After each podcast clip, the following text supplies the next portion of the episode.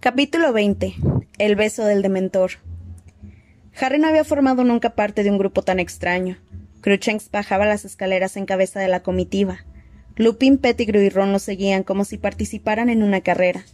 Detrás iba el profesor Snape flotando de manera fantasmal, tocando cada peldaño con los dedos de los pies y sostenido en el aire por su propia varita con la que Sirius le apuntaba. Harry y Hermione cerraban la marcha. Fue difícil volver a entrar en el túnel. Lupin, Pettigrew y Ron tuvieron que ladearse para conseguirlo. Lupin seguía apuntando a Pettigrew con su varita. Harry los veía avanzar de lado poco a poco en hilera. Cruchen seguía en cabeza. Harry iba inmediatamente detrás de Sirius, que continuaba dirigiendo a Snape con la varita. Este, de vez en cuando, se golpeaba la cabeza en el techo, y Harry tuvo la impresión de que Sirius no hacía nada por evitarlo. ¿Sabes lo que significa entregar a Pettigrew? Le dijo Sirius a Harry bruscamente mientras avanzaban por el túnel.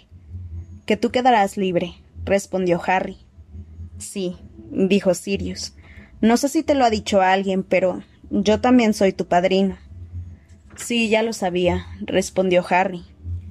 Bueno, tus padres me nombraron tutor tuyo, dijo Sirius solemnemente, por si le sucedía algo a ellos. Harry esperó.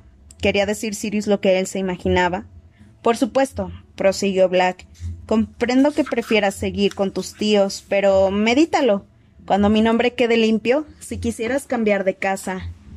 A Harry se le encogió el estómago. ¿Qué? ¿Vivir contigo? preguntó, golpeándose accidentalmente la cabeza contra una piedra que sobresalía del techo. ¿Abandonar a los Dursley? Claro, ya me imaginaba que no querrías, dijo inmediatamente Sirius. Lo comprendo, solo pensaba que. ¿Pero qué dices? exclamó Harry con voz tan chirriante como la de Sirius. Por supuesto que quiero abandonar a los Dursley. ¿Tienes casa? ¿Cuándo me puedo mudar? Sirius se volvió hacia él. La cabeza de Snape rascó el techo, pero a Sirius no le importó. ¿Quieres? ¿Lo dices en serio? Sí, muy en serio. En el rostro demacrado de Sirius se dibujó la primera sonrisa auténtica que Harry había visto en él. La diferencia era asombrosa, como si una persona diez años más joven se perfilase bajo la máscara del, consumido. Durante un momento se pudo reconocer en él al hombre que sonreía en la boda de los padres de Harry. No volvieron a hablar hasta que llegaron al final del túnel, Cruchen salió al primero disparado. Evidentemente había apretado con la zarpa el nudo del tronco, porque Lupin, Pettigrew y Ron salieron sin que se produjera ningún rumor de ramas enfurecidas. Sirius hizo salir a Snape por el agujero y luego se detuvo para ceder el paso a Harry y a Hermione. No quedó nadie dentro. Los terrenos estaban muy oscuros. La única luz venía de las ventanas distantes del castillo. Sin decir una palabra, emprendieron el camino. Pettigrew seguía jadeando y gimiendo de vez en cuando. A Harry le zumbaba la cabeza. Iba a dejar a los Dursley, iría a vivir con Sirius Black, el mejor amigo de sus padres. Estaba aturdido. Cuando dijera a los Dursley que se iba a vivir, a vivir con el presidiario que habían visto en la tele, les daría un infarto. Un paso en falso, Peter, y dijo Lupin delante de ellos amenazador, apuntando con la varita al pecho de Peter. Atravesaron los terrenos del colegio en silencio, con pesadez. Las luces del castillo se dilataban poco a poco. Snape seguía inconsciente, fantasmalmente transportado por Sirius, la barbilla rebotándole en el pecho, y, entonces una nube se desplazó. De repente aparecieron en el suelo unas sombras obscuras. La luz de la luna caía sobre el grupo. Snape tropezó con Lupin, Pettigrew y Ron, que se había detenido de repente. Sirius se quedó inmóvil. Con un brazo indicó a Harry y a Hermione que no avanzaran. Harry vio la silueta de Lupin, se puso rígido y empezó a temblar. Oh, por Dios, dijo Hermione con voz entrecortada. No se ha tomado la pasión esta noche. Es peligroso. Corran, gritó Sirius. Corran ya. Pero Harry no podía correr. Ron estaba encadenado a Pettigrew y a Lupin. Saltó hacia adelante, pero Sirius lo agarró por el pecho y lo echó hacia atrás. Déjenmelo a mí. Corran. Oyeron un terrible gruñido. La cabeza de Lupin se alargaba igual que su cuerpo, los hombros le sobresalían, el pelo le brotaba en el rostro y las manos que se retorcían hasta convertirse en garras. A Cruchen se le volvió a erizar el pelo. Retrocedió. Mientras el licántropo retrocedía abriendo y cerrando las fauces, Sirius desapareció del lado de Harry. Se había transformado. El perro grande como un oso saltó hacia adelante. Cuando el licántropo se liberó de las esposas que lo sujetaban, el perro lo atrapó por el cuello y lo arrastró hacia atrás, alejándolo de Ron y de Pettigrew.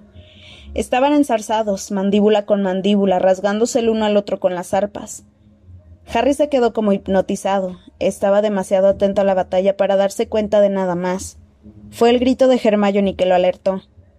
Pettigrew había saltado para tomar la varita caída de Lupin. Ron, inestable a causa de la pierna vendada, se desplomó en el suelo. Se oyó un estallido, se vio un relámpago y Ron quedó inmóvil en tierra. Otro estallido. Cruchen saltó por el aire y volvió a caer al suelo. Expeliermus, exclamó Harry apuntando a Pettigrew con su varita. La varita de Lupin salió volando y se perdió de vista.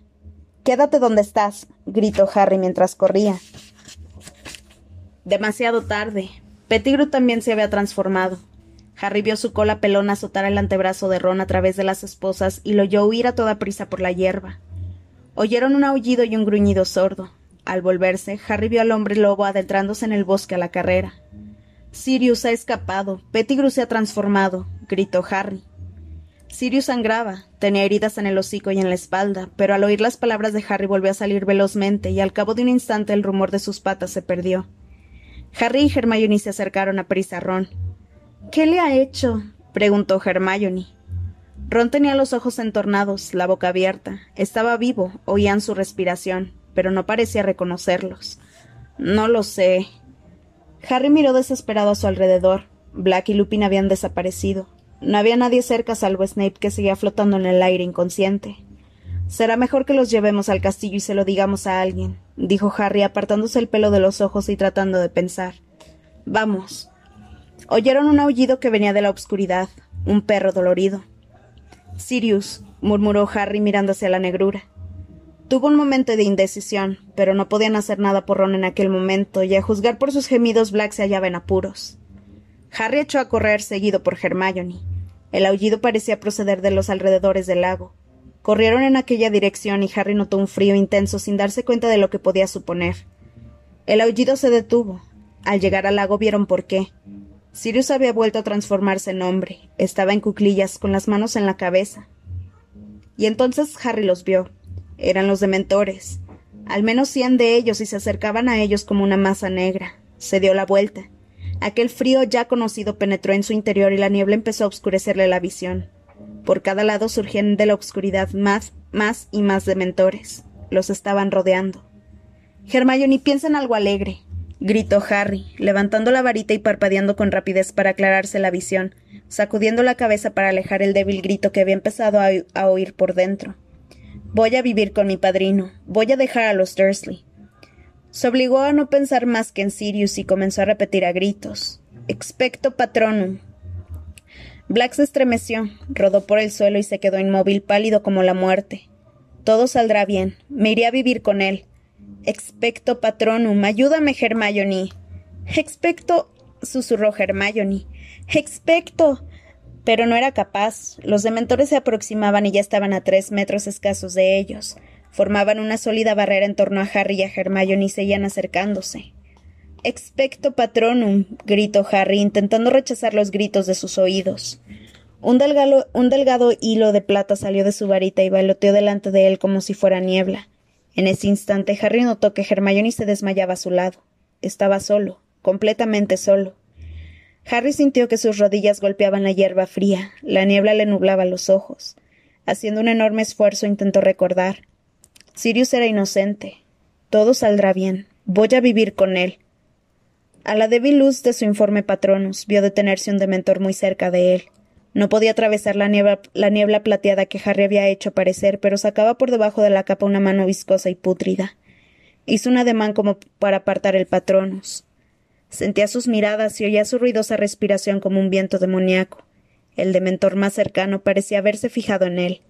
Levantó sus dos manos putrefactas y se bajó la capucha. En el lugar de los ojos había una membrana escamosa y gris que se extendía por las cuencas, pero tenía boca, un agujero informe que aspiraba el aire con un estertor de muerte. Un terror de muerte se apoderó de Harry, impidiéndole moverse y hablar. Su patronus tembló y desapareció. La niebla blanca lo cegaba. Tenía que luchar. Expecto patronum. No podía ver. A lo lejos oyó un grito conocido. Expecto patronum. Palpó en la niebla en busca de Sirius y encontró su brazo. No se lo llevarían. Pero de repente un par de manos fuertes y frías rodearon el cuello de Harry. Lo obligaron a levantar el rostro, sintió su aliento. Iban a eliminarlo primero a él. Sintió su aliento corrupto, su madre le gritaba en los oídos. Sería lo último que oyera en la vida. Y entonces, a través de la niebla que lo ahogaba, le pareció ver una luz plateada que adquiría brillo. Se sintió caer de bruces en la hierba. Boca abajo, demasiado débil para moverse, sintiéndose mal y temblando, Harry abrió los ojos. Una luz cegadora iluminaba la hierba. Habían cesado los gritos. El frío se iba. Algo hacía retroceder a los dementores. Algo que daba vueltas en torno a él, a Sirius y a Hermione. Los estertores dejaban de oírse. Se iban. Volvía a hacer calor. Haciendo acopio de todas sus fuerzas, Harry levantó la cabeza unos centímetros y vio entre la luz a un animal que galopaba por el lago.